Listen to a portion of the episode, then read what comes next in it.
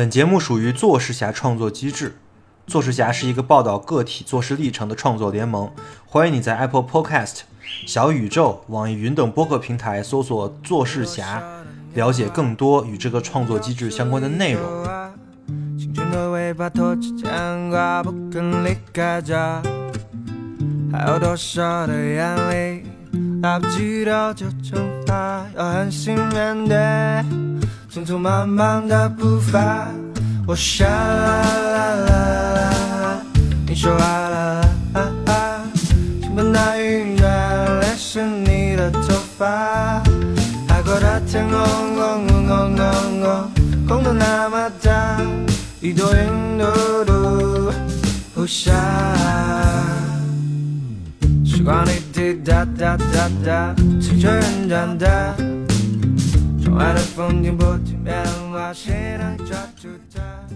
欢迎大家收听做事侠系列节目。呃，本期呢是做事侠的一个自娱自乐的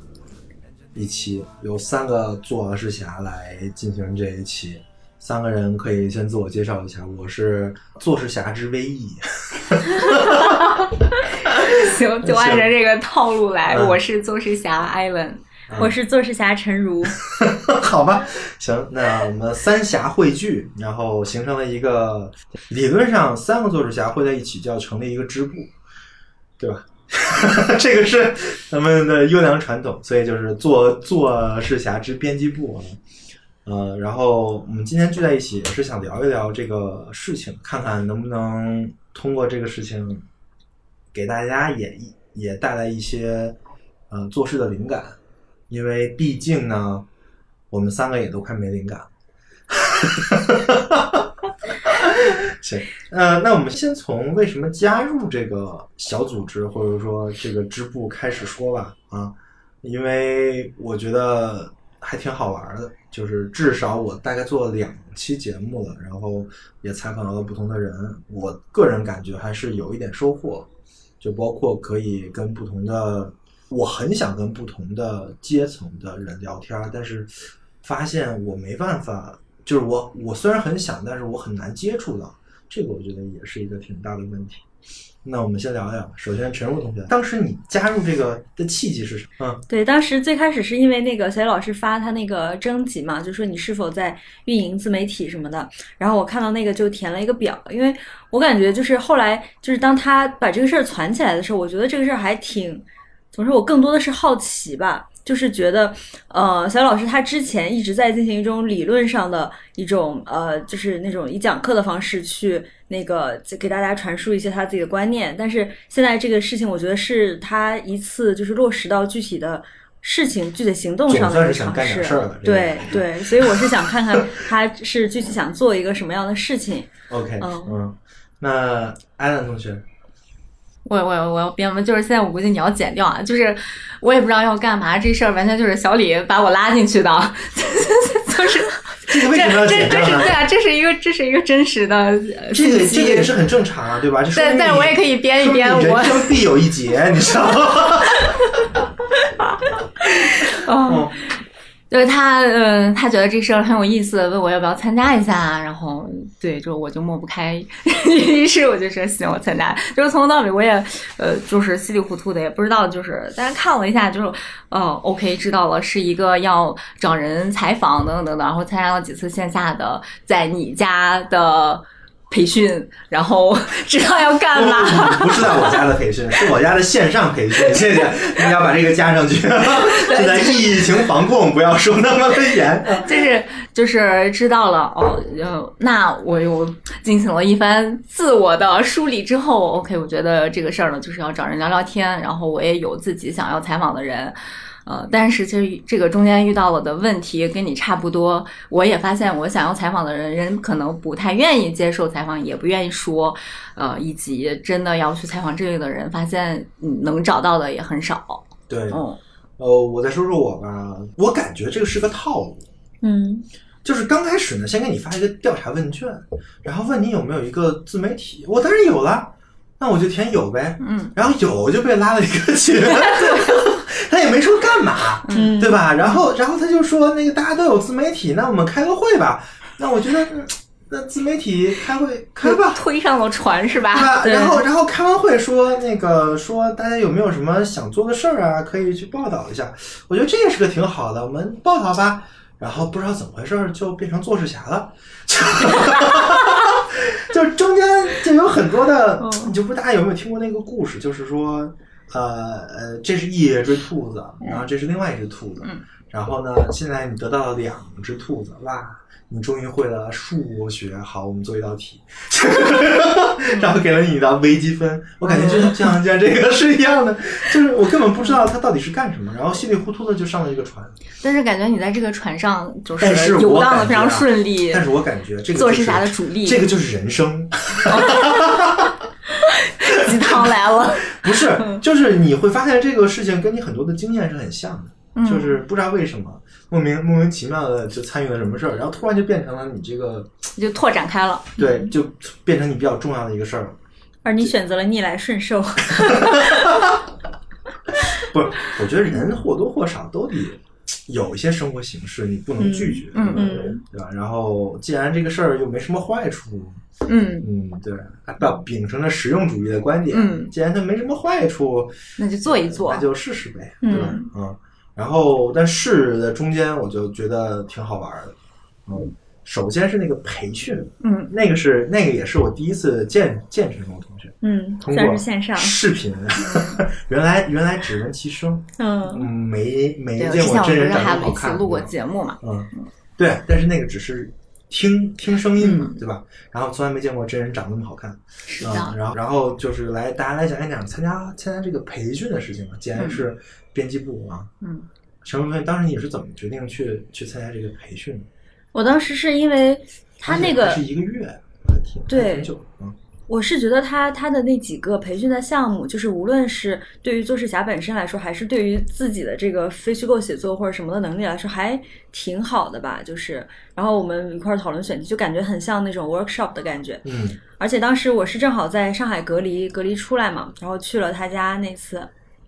就去了小雨老师家，然后觉得反正其实我们在那个会议下后面我们自己讨论的那个氛围要更就是更 casual 一些的那个氛围要更好一些。哦，你们还在我们开完会结束了之后还吃了小灶是吧？对 对，然后包括开会开会之前，然后闲聊什么的，觉得我们也有，嗯，啊，觉得那那那那就苦了平那些衡了纯对纯线上线上的朋友就是对发热电台的朋友。嗯，是，所以我觉得就整个氛围，大家毕竟就是感觉大家还算是信，怎么说呢？说难听点算是信息同温层，但其实大家还是在同一套这个 discourse 里面嘛，所以交流起来也挺顺畅的。然后整个这个环境也还蛮好。呃，能介绍一下吗？当时就跟你们一起参加那几个 workshop，就那几个同学，嗯，因为我当时也是没听听太清楚。哦，呃，大概都是做什么的？比如说你的印象比较深刻的，呃，我去那天他们去的人还不是很多，当时呃有一个学建筑学的女生，然后还有那个钉子嘛，她、嗯她当时是想做那个家庭主妇的，就是寻求自我价值的那个、那个选题。嗯对，然后我们当时还就就是各自的选题，反正稍微聊了聊，具体聊了啥我已经记不太清了，但感觉 氛围很融洽。然后啊，就是大家 对啊，明白了明白了。嗯啊那安兰同学，你说说呗。嗯，我觉得就是不管是上海那边还是北京这边，氛围都特别融洽，就是就是大家都是情商特别高，氛围也挺难不融洽。嗯 就是毕竟有个自媒体，大家都知道怎么怎么对在公共话语中表达，对吧？对，就是呃，讨论的过程都挺好，然后然后那段时间的讨论的密集度也很高，然后每周一次，嗯，就逐渐的呃知道了，然后这个事儿要干嘛，怎么干，嗯。但是其实有很多人，我记得第一次人是最多的，嗯，然后后面人越来越少。嗯，像那个安兰同学这种每次都参加的人，更是凤毛麟角，对吧？这个太近了，是吧？嗯，对他，他可能也是因为就是住的比较近，然后比较好过，嗯。然后还有主要是被被被呃委派为这个这个 北京组织之一，然后又又把你拉进来，然后一起找一个地方就是所以不得不每次都参加。嗯，说的也挺有道理。编辑部朝阳副朝阳分部的对，部长，朝阳，分部对，组织部委员，对对我感觉也挺惨的。嗯，我也觉对得，，就是我当时就觉得我们家这块儿还挺合适的，嗯然后就比较适合做一些线下的活动。嗯因为我当时找房子的时候也是这么思考的，就是一定要找一些，因为我我我之前也在做一个口号，叫做以客厅为场景嘛，对吧？就是我认为客厅是一个很重要的，就是现在人都没有了，对，嗯但、嗯但是它是一个非常重要的一个，就是和朋友在一在一起聊天儿，然后去共同去去抵抗意识形态的一个非常重要的地点。其实你看，像苏联，苏联那一些所谓的苏联笑话，也都是在客厅上 做出来的。嗯，挺好玩的，对。但是我一点影射的意思都没有。我在我在参加的这几期，我就我就有一个感受，就是就是每次见这些人，就是我每次见新的网友的时候，我都我都感觉除我之外的其他网友他们都关系很好，关系很熟，就是我是啊，我跟你说那个。是假熟，你知道吗？根本没有。对，就是就是好像大家都是之前都认识，然嗯后哎，就是好像我是要重新认识一大波的那个，嗯但其实大家每个人都是这样子，对，就只不过大家社交水能力都很高，嗯，是的，然后就是在在这个情景上说客套话能力也很高。就是哎，你好，你好，久仰久仰，其实从来没听过。总是这样，知道吗？对，嗯，但我我还真知道有几个人肯定听过我播客，但是嗯肯定就只有那几个人，并没有几个人啊。嗯对，那这个这个也是，但是我觉得这个确实是很好的机会，把大家都聚在一起。但是还正如陈如所说的，就是我们其实是共享一套话语体系的人，嗯。所以这很容易就产生一些，就是那种布尔乔亚共同体的那种感觉，对，就是我们虽然是想做做事，但是可能很多人真正做的事情，就包括我自己，我真正最后采采访的那些人，在我看来呢，都是也是我们这套话语体系的人，嗯。嗯。就是我们很难超越我们的这个 这套体系去打碎这个同文层，这个事情挺难的。对，这个其实也是我觉得很重要的一点，就是但是我们培训中也没有做到，对吧？嗯，对，其实我们在培训其实也是在加强这个同文层的。嗯，嗯。但我觉得那我能问你一个问题吗？你说就是你觉得同温层有什么不好吗？就是我现在觉得同温层就同温层，同温层也挺好的。同温层的核心的不好的点就在于，我们的如果是我们同文层的话语的话，那我们只能给我们这个同文层的人去看，就是它的影响程度跟它的整个的结构是不会影响到其他人的。就我们可能只能影响到我，就随便举随便举举几个 title，都市的大学学历以上的，啊、然后可能绝大部分人留过学，然后有过读书的经验的这些人，嗯，但是你突然后你就排除了很多人，你突破同温层之后，也很难影响到他们，就是他们也很根深蒂固，他们也很难但是那个。是他们的问题了，但是嗯我不突破是我的问题，就是那说明我就没有在想做这个事情，就那真那怎么能算真正在做事呢？而且啊，这是最大的问题，就是我认为我们这个同文层做事的人很少。啊、嗯嗯，我上一期节目也说了，就是我真的觉得现在没真正称得上做事的，可能是我对做事的标准比较高，就是我觉得真正做事的也真的没有几个。对然后还有一个就是，咱们培训的时候不是有一个那个媒体老师吗？大然后纲是吧？然后做那个非非虚构写作的那个那个那个那个课程，就就那一期我没听，因为我给我奶奶过生日去了。后来他们讲的很好吗？他讲的是，他其实是从美国的那一套新闻的那个体系里面过来，就是他们有一套非常成型的一个报道的方法论，嗯然后他是在很具体的介绍他们的那套方法论是怎么用的，然后包括嗯，他可能稍微介绍了一下，比如说有后来后面有答疑的环节嘛，就是说我们这个具体的做一个什么样的报道，那么怎么样能够产生什么样的效果，就是他是以那种方式来给我们解答了一下。我理解。对嗯，嗯，反正挺遗憾的。我觉得这是最具技术含量的一一一次嗯 workshop，、结果我没参加。剩下的其他的就是在讨论议题吧，就是、嗯对其实也没讲什么。嗯，就是起名字的一期，嗯，嗯，然后嗯，大家的这个思路一起 我觉得起名字那期还挺好玩。是 对，当时有很多的备选的名字，为什么最后叫做日霞了呢？对你因为最后是投票，投票投出来的。嗯啊，对，嗯但是在投票之前，我们肯定讨论过，然后这个这个名字得到了绝大部分的人的认可。嗯我记得我当时提了很多的名字，比如说我提过一个名字，我觉得挺好的，叫波罗米杰，嗯嗯嗯就是就是拉康的三界中间哦那个、对那个那个就那个就。把那个莫比乌斯环剪开的。对对对对，嗯就那个波罗米杰，但是被人否了，因为大家都没听 说过那是啥。那那那你对其他那些，从这一点来说，我觉得还不够同文层。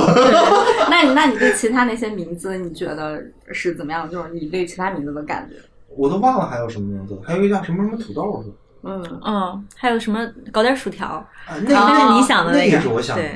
嗯，我觉得，我觉得，我觉得搞点薯条挺好听的。嗯以后我要是再个椰子、碎个核哦对桃啥的。对，我觉得这名字特碎个别好核。桃，对 对，还有个碎个核桃，嗯但那个我总是觉得有点女权，我也不知道为什么。有点小暴力草亚是吗？好像有点什么隐喻那种。对，就好像以为这核恶意是什么呢？核桃总总感觉跟男性的某个部位有点关系，我也不知道为什么。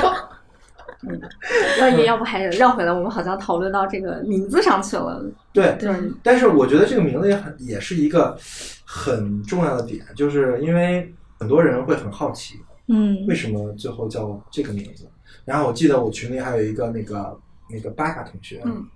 对这个名字意见很大，但是我觉得他并不只是对这个名字意见很大，反正小李老师作为做 一切，事情，他都会意见很大。对，不过没有关系，就是我觉得这个名字还是需要讨论，就是为就就就是为什么大家觉得这个名，就是当时投票的时候，你投过这个这个名字吗？我好像是放在第三个里面投，他不是有那个第一顺位、第二顺位，我放在第三个里面投。然后因为当时我们在那个开会的时候讨论到一个很重要的点，就是为什么所有的播客都是四个字？嗯，所以你要打破这个范式，是吧？对，我觉得是有一点这，而且而且其实其他的名字啊，就是你乍一看会感觉这个同质化还挺严重的，就是嗯大、大概的那个感觉。然后然后做事侠这个好像就是不一样，你虽然说它很就是营销或者很很漫威，对对对，就是就是虽然虽然好像就是有点博人眼球的那种，但是就是你跟那些比，就是放在同一个选题啊就是还是有一点想破圈的对。对对，嗯会有一点。嗯，但其实我还是把它放在第三个，因为感觉还是有点还是需要一个更严肃一点的吧。嗯对，，嗯，安安同学，我也忘记我当时投的哪个，就是这个名字，我觉得也也行，就是好像都都差别都不大你。反正无所谓，哦，对，都行，可以，没关系。就是嗯嗯啊，我当时把这个投了第二个，因为我自己投了一个我自己说那个搞点点薯条，嗯。然后这个我当时想的是说这个东西很欢乐，嗯。这样就让人感觉到非常的放松，就非常的就是像像像像像那种就是有点英雄主义的对，但是同时又很 casual，就是、嗯就让人感觉到没有没有那么的难，嗯你就可以做，就是可能是一个就是一个小孩子啊，或者说不管你多大，你都可以做这种事情。然后作为男生来讲，每个人身心心中都有个侠的一个梦想，对吧？这个侠这个符号已经跟小孩子看过的所有的书啊，还有跟看过的所有的那种那种那种那种让人感动的那种艺术作品都绑在一块儿了。你小时候就看金庸嘛，对吧？然后长大了，长大了看什么？我长大看什么？看漫威。哈哈哈长大看漫威，感觉有点感感感觉有点 low 啊，不过没关系，呃，因为看的人确实挺多的，对，所以我觉得这个作为作为一个词儿来说也是蛮好的。但是我不太喜欢那个英文，叫叫叫叫对叫 enablers 嗯，我觉得叫 do job man 比较好。DJ man，对，那这个词儿就是就是从英文来说，逼一格就又上去了，是吧？嗯我感觉这个还不错。然后后来我们就入这个坑了。现在的问题就是入坑之后大家都干啥了？陈红同学，你干啥了？我贡献了一个身份证号。啊，占了个坑。对占位置主义是吧？先把位置占了。对对，嗯其实我之前不是还报了，我当时报了四个选题呢，嗯但是后来我感觉一个一个就是，其实我没有动力去去采访的原因，还是回到了这个对于做事侠这个他这个边界的一个一个怀疑就上。怎么才能算做事情？，对你这个界画在哪里是吧？对对嗯，因为我们现在好像看似就是把这个呃搞得很 open 嘛，很开放，嗯谁但是都谁都可以去做事情。对对，但是相反，就是它这种像那个 open 带来的后果，就是它这个组织的凝聚力其实是很弱的。对，嗯，就是你说一个词儿，这个词儿涵盖了世界所有的东西，那么这个词儿其实上也没有说。对，是有点这种感觉。所呃所以你之前想的那些选选题，后来你都觉得不太合适，是吗？呃，就是我当时最后写了一个长的那个提提纲的那个选题是关于那个卖保险的那个，但是后来就是我们当时经过讨论嘛，发现其实这个东西落就落到他们精算师没算好这个很小的点上，啊，就是到最后哎，其实、你能你能大概说一下这个选题对就是可以那个更清楚一点，我们嗯去卖啊。对，就这个选题讲的是，呃，我有一个朋友他在做保险方面的工作，然后他们做的是关于这个高空意外险，然后这个险种它的这个赔付率是特别高的，因为这个是一个非常危险的一个行业，然后很多的保险公司是不愿意去做这个这个险种的。然后呢，我朋友这个公司他们做这个险种之后，就是他去呃赔付的时候，就看到了很多那种就是非常底层的人的那种很惨的那种经历，就是因为没有保险，所以导致一旦出事儿就家破人亡，是吧？对，然后也有那种呃，就是即使有保险，但是他去赔付的时候，就因为他们是保险公司嘛，他代表保险公司肯定是尽量往下压这个，尽量去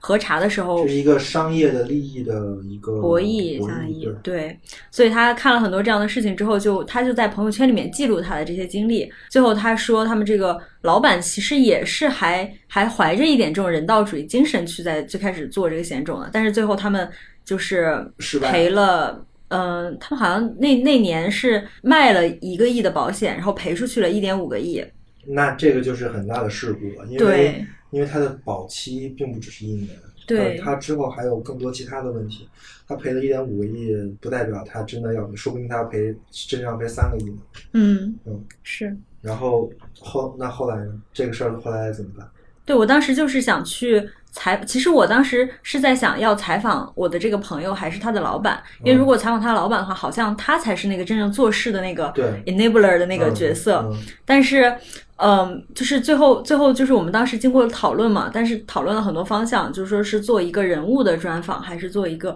那种社会新闻性的专访，还是说，其实我们当时讨论一下，发现这个事情其实就是这个保险公司自己的这个一个计精算的错误，吧？对计算的问题。啊，就是作为一个商业驱动的保险公司来说，它就不应该让自己亏亏钱干这个事儿，对，嗯所以如果这个点落到这儿的话，好像就是就没反正什么好说的。对，所以所以我觉得整个事情好像就没有那么清晰的一个叙事的逻辑在那儿，嗯然后我这个就搁置了，然后反正其他的几个也是，就是就好像有一些是很私人化的那种做事，我觉得好像又很难把它界定为做事。就是你一旦一个东西是从商业跟道德是冲突的时候，嗯你就很难把它放到你这个里面了。对，就我们只能在讲那些不冲突的事儿，而不冲突的事儿同时又是很少的，嗯，经常会有一些就是博弈什么，对吧？对，而且这个这个，比如说我们的很多选题嘛，放在呃，就大家讨论的那个语境中，大家好像都很都很 casual，觉得啊这个可以算啊，那个可以算。但是我觉得我自己又过不了这一关，我自己嗯又很难把它就是描绘成。太高。对，就是就是我我觉得我好像在用叙事把他的这个事情为了这个任务而合理化一样。嗯，嗯，我就是这么干的。我跟你的区别就是我自我合理化的这个理由很强。降低做事侠的标准。对，只要我把标准往下拉，就没有人能打倒就我说做，我说是做事就是做事。对，对你管他，我才是做事侠。行，那个安安安安同学呢？哎，我贡献了两件事情。第一件事情是第一个月的安两百块安同学，如果你能把钱。声音再说大一点，我贡献了两件事情，嗯第一件事情是第一个月的两百块钱，哦，激励了我们对 做事侠。然后第二个月是贡献了一位做事侠，下了一位下线。然后然后你抢红包了吗？哦，抢了，算是嗯，我那个两百块钱也不算已回收回来了。这个 这个也跟各位听众解释一下，我们做日侠编辑部是有一个激励政策的，嗯就是凡是承诺一个月出一个内容的嗯这些侠们，如果他们这个这个侠做事的行为没有完成的话，他们会踢出英雄学会，不是，他们不会被踢出英雄学会，他们会为英雄学会贡献一笔资金。对，就是 真实的这个资金受损。对，但是如果说你贡献了呢，那你就可以去抢这个其他人贡献的资金。算是一笔小收入。对，就是那那也就是说，如果说你加加入了这个做事侠联盟的话，那你说不定就可以拿这个吃吃饭，然后请请别人吃火锅什么的，就还挺多的。虽然是内部的有偶转，并没有创造什么外部效。对，行，所以说安安同学第一次就嗯贡献了两百块钱，啊，嗯，觉得值吗？值吗？这个要怎么衡量？我觉得还好，就是就是接下来这个事情呢，就是说，如果我嗯，就比如说像上个月，我就特别不想录，但是呢，就好像显得我很不在乎这两百块钱，但其实我当然在乎，谁不在乎两百块钱？嗯呃，于是呢，就是硬着头皮录了一期。但录完这一期之后呢，我突然就是有一个想法上的转变，我觉得就是这个事儿，呃，每个月逼着你去找一个人去聊聊天，也挺好的，就是对嗯我也是这么觉着的，嗯就是这也是我加入这个联盟之后挺重要的一个感受，就是因为如果我一直在做的东西，就是我个人做的播客，很多的都是跟我朋友嗯或者说是我自己的一些一些一些输出跟节目，但是这个有一点为我，嗯就是还是以我为中心在转的。我还我觉得觉得确实人是需要做很多的这种访谈的，就是跟跟陌生人聊一聊啊。嗯，这算是一种就是呃自己的内容和自己的问题，呃，让它有一个公共性。对嗯对啊。然后后来你聊的人是 对，那个也是一个主播，然后也在做自己的播客。那个主播他也是呃饭店和维生素 E 的听众，然后嗯太好对他自己对他自己做的呃播客的内容也是呃以聊天的形式分享哲学相关的内容，所以呃主播还主播还是一个大学生，就后来你是跟他前景广阔。啊，行，没问题。啊那后来你跟他聊的具体是什么内容呢？就是还是他创作的内容是？对，就是整个播客的起源，嗯，然后以及就是，嗯、我自己就我不称之为叫做事吧，就是大家就互相之间聊聊这些，嗯，想听可以去听，不想听也不用听。咱们作为做事侠，一定要把自己做的东西安利出去，这也是你。怎么办？我我我不想安利。嗯，好吧，行，不想安利可以，那我那我帮你安利，好呀好吧，我谢谢你我我帮你代劳。就是这期播客特别有意义，希望大家可以去听，是不知所云的主播跟 DTH 的主播安兰的一期对谈节目。嗯对谈的节目内容包括他们做事的起源、他们的发声学机制啊，说不定能为大家之后做一些自己的创作有一些启发。对播客，我觉得我安我安利的好吗？Sorry，对你安利的很好，我做一个补充，就是在你案例的这个基础之上，我觉得播客是一个做事的最低的一个起点。对，所以说现在我们的安安同学已经开始做短视频了。好了，这么有案例吗？继续继续继续。行嗯、那安安同学，你会不会碰到陈如说的那个问题？就是你你觉得是是就是有个坎儿，你自己过不去，就是会不会觉得这个人到底算不算在做事，或者说我们采采访这个事情到底有没有意义？是不是？哦，其实目前我没有遇上这个，因为我我自己这里没有一个衡量的标准，就是我觉得很多人做事，呃，确实称不上做事，呃，只是一种非常自我的表达输出，然后呃。更多的是我我想去采访的对方是我特别感兴趣的，然后人家做的事儿很有意思，就是这是我现在确立的一个可以采访和这事儿可以做的一个标准。嗯哦，其实我也是这样的，就是嗯。我做了两期嘛，我做的第一期是采访那个 K 同学，嗯就是那个数学天才嗯啊，然后然后第二期采访海安海安美同学，就是嗯。那在在两个大厂上班的，然后但是又不甘于想上班的。其实其实他们做的事情都是第一都是很同温层的，嗯。就是都是只有都市人，或者说只有那种很 fancy 的嗯。那种。我不想用小画家形容他们，但是确实有这种感觉，嗯就是只只有那种人才能才能做出来的事儿嗯啊，因为他们有生存压力，嗯他们他们至少在工作啊，或者说在父母在家境层面嗯都是很好的啊。然后就开辟出来了一个对空间，对，就是嗯为了克服自己的虚无主义，嗯然后来做的这个这个事情，这是这是我采访的。但是我为什么觉得他们在做事呢？因为我刚开始做的节目也是有目标听众的，就是肯定也是我自己也有自知之明啊。维生素的听众绝大部分也是这样的人。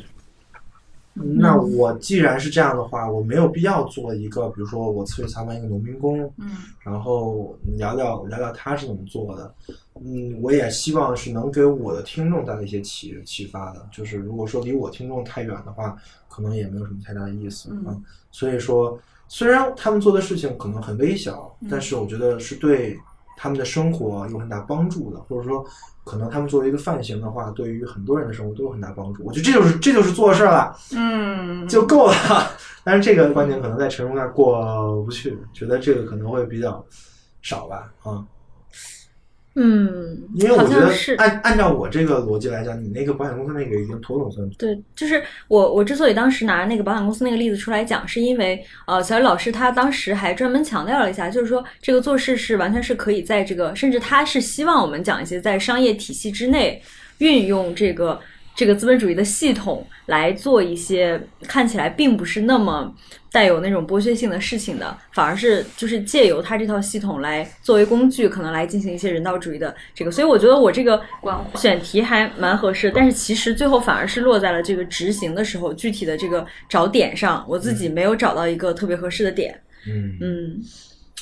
所以说其实我们现在都遇到了这个问题，也还都还蛮迷茫，不知道再接下来再再再说点啥。嗯嗯，所以说我觉得咱们可以这样，就是呃，我们每个人都说几个咱们现在可能可能有报道的这个人的预告，对预告，然后然后让听众来选择。嗯就是让让听众觉得哪个比较感兴趣，嗯我们就可以先去做哪个，可以啊好吧？嗯那陈同学先来看看，你不是还有好几个选题吗？对我当时哦，哎，我还有个什么来着？哦，对我当时还提到了一个，就是这个人其实我不认识，这个在具体如果我去联系他的话，可能这个这一步上有一些周折，但是我当时还挺。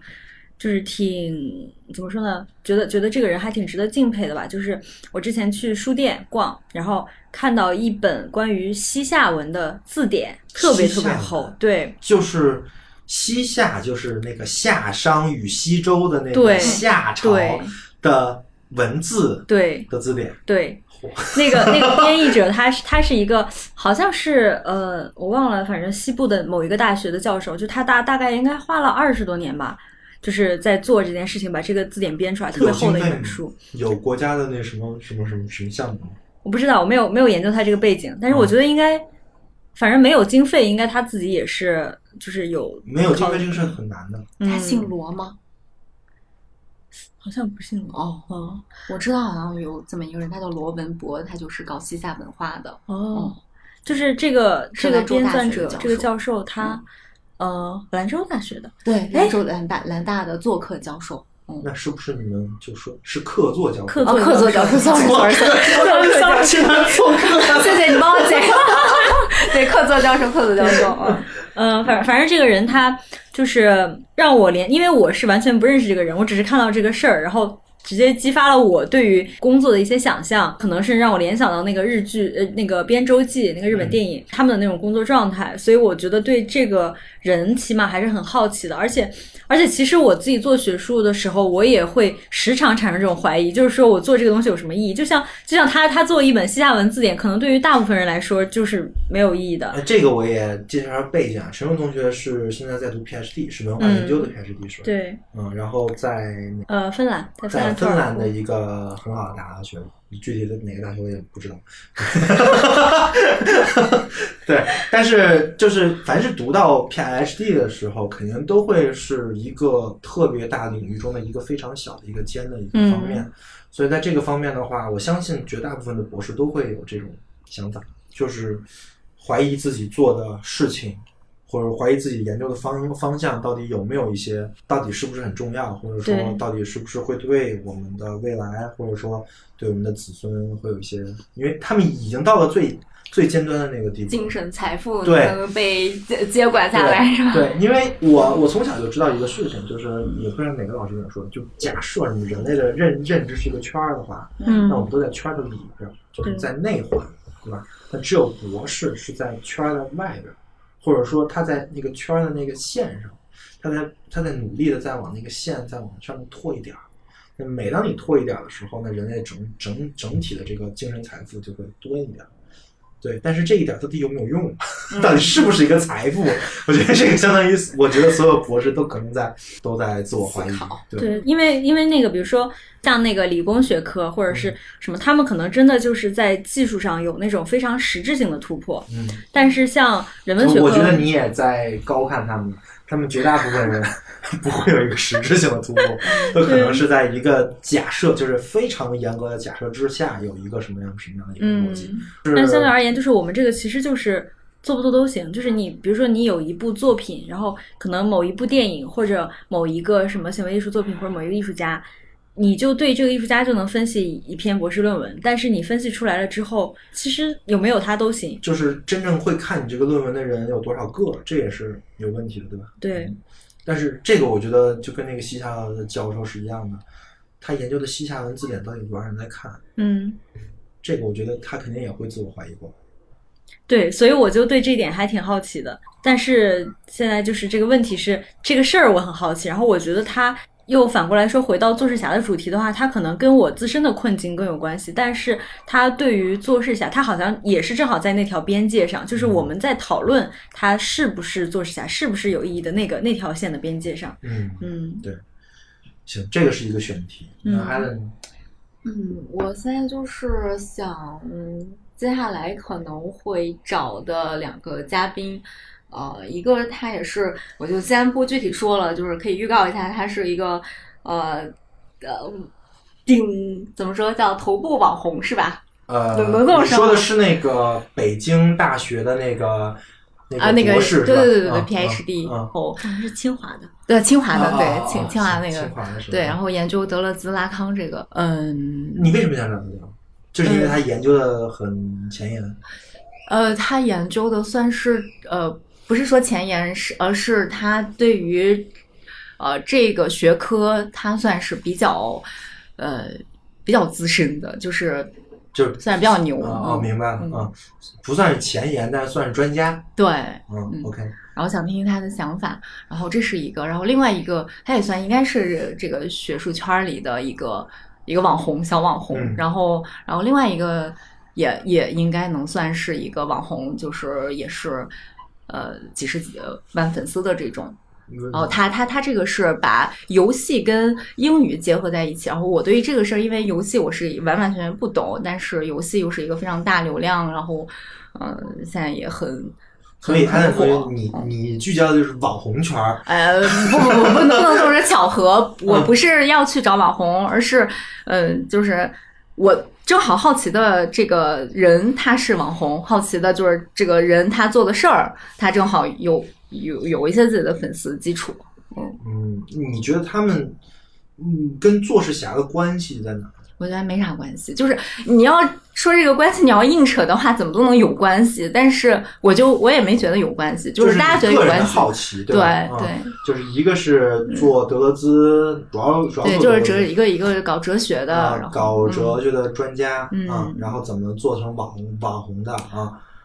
嗯，这个这个问题，还有一个是一个 B 站 UP 主，对，嗯做英语的，嗯做英语跟游戏的，嗯嗯嗯做 CSGO 的是吧嗯 OK，行。然后我这边呢也有几些想采访的，就是我这边有一个跟我一起在练剑道的一个朋友，是一个现在非常著名的科科幻作家，嗯、写了很多的科幻小说，然后现在好像也获得过星云奖，然后现在就是自由职业，就是一直在在写小说，所以他有很多时间来去练这个剑道嘛。然后我其实非常好奇的点在于，他是后来他是怎么走走向这条路？因为我据我所知，现在的作家，如果你不是在什么起点什么写网文的话，其实很难生存。他他其实就是过得很好，然后因为因为他写的这个东西很多人看，然后也很有，就是也很有水平。这个是第一点。第二点就是，其实我觉得很多人都会有作家梦。嗯。我觉得小小时候很多文学少女少男随随笔主义的那一帮人，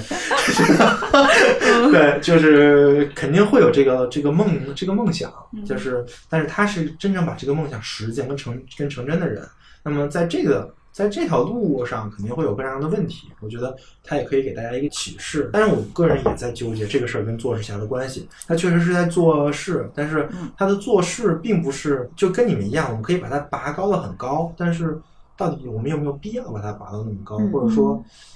其实他确实不是一个标准意义上的，我们觉得帮助了很多人的一个人，嗯对吧？嗯这个这个是我想采访你，大概就是这样。但是确实是你说，咱们现在所说的所有这个，我觉得都会面临到这到底是不是做事侠这么一个拷问。哦，对，我补充一下，就是我刚刚说我想采访那两个人，就是呃搞哲学这个，我其实是是想呃探究哲学对于呃人生活问题和思考问题的这个解决上，他是怎么样看的。然后这个也是我特别大一个一个目的。然后另外一个那个那个主播就是 B 站的 UP 主，那他呢是一个全职的 UP 主，呃，我就呃很好奇，像他们是怎么样维持自己的生活的，就是怎么做一个 UP 主，呃，他的这个这个来源啊。就是粉丝很多，然后对，就是直播，嗯，然后通过直播，通过呃，把这个游戏跟英语这两个事情结合起来，他是怎么样去，嗯、把这两个事情，我发现我们其实虽然就是选题区别很大呀，嗯但是都有一个特点，就是他们都不是一般人，嗯，或者都不是正常人。嗯，他对他他就有一个 维度上跟跟这个呃很难你在这就不是一个真正就是一点一点上班的对那种那种就那种人，对吧？我觉得这也挺好的，就是起码我们的这个所有的选题的意义就在于能让能让人看到一种不同的生活形式，嗯这个也挺重要的。嗯，行。那么如果说大家想听哪个选题，可以在评论区或者在私信留言啊什么的，就是这种形式来来告诉我们。那我们这期就大概就到这儿吧。嗯对，也也讲一下我们自己的迷茫，嗯，对然后时间也差不多了。对，以及做事侠未来的生对对对，发展方向。发展方向行行行，嗯行，那我们本期做事侠就到此结束，那感谢各位的收听，大家再见，对，拜拜。拜拜。还有多少的年华才能交出一朵花？维生素 E 是一款完全免费的知识分享播客计划。目前，维生素 E 已有了自己的社群，跟除播客外的各类实践项目。社群跟项目的通知均在 Telegram 频道。如果您对播客内容感兴趣，希望获得维生素 E 的书单以及阅读相关拓展资料，或者希望参与维生素 E 的实践项目，与其他听众一起讨论，欢迎点击 show notes 里的群组连接，关注频道。此外，如果认为本期播客内容对您有所帮助，欢迎转发到各大互联网平台。感谢您的支持，让我们一起重构互联网生活形式，期待您的加入。时光里滴答答答答，随着人长大，窗外的风景不停变化，谁能抓住它？生命为何充满这么多无聊的黄瓜？空虚寂寞，连着你我他，我傻，你说完了，啊啊，尽管那云卷裂成你的头发。海阔的天空，空空空空空，空的那